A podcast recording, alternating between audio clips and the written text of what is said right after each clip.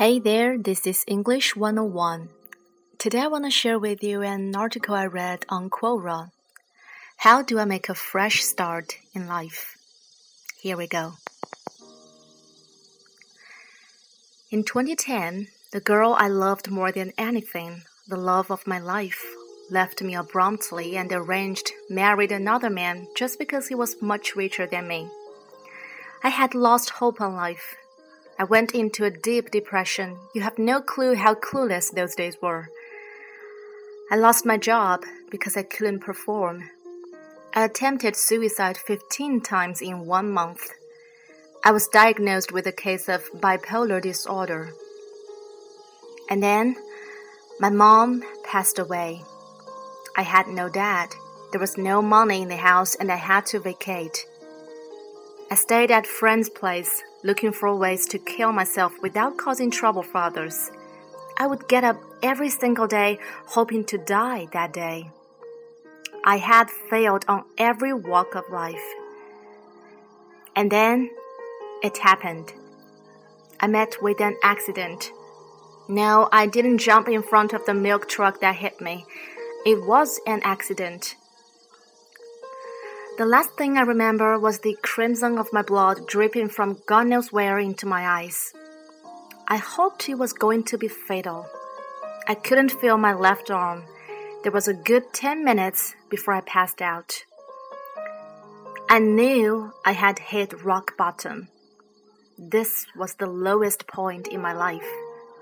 Laying there in the middle of the road, soaking in my own blood, something hit me on a very fundamental level.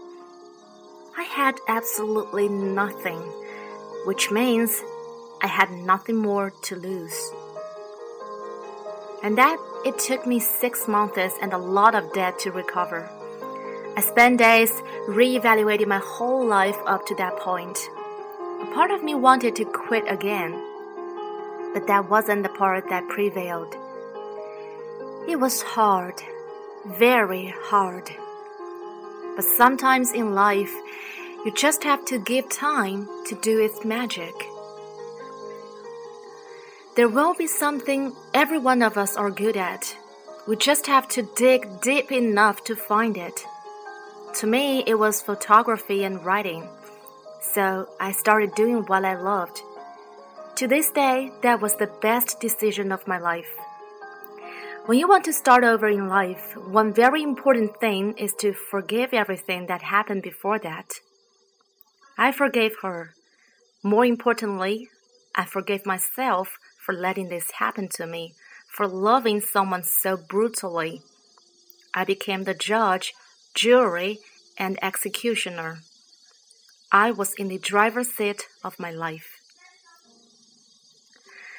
It's been four years. All the memories are fresh in my memory. I am a professional photographer. I make much more than enough to support myself. The rest, I donate to charity. As for that girl, well, I don't have a clue. There is no pause button in life. It has to go on no matter what. A small part of me wanted to carry on no matter what happened. I'm sure you have that part in you as well. Nothing in this world is impossible, mate. This is English 101. Thanks for listening and sharing. Have a nice day. Bye.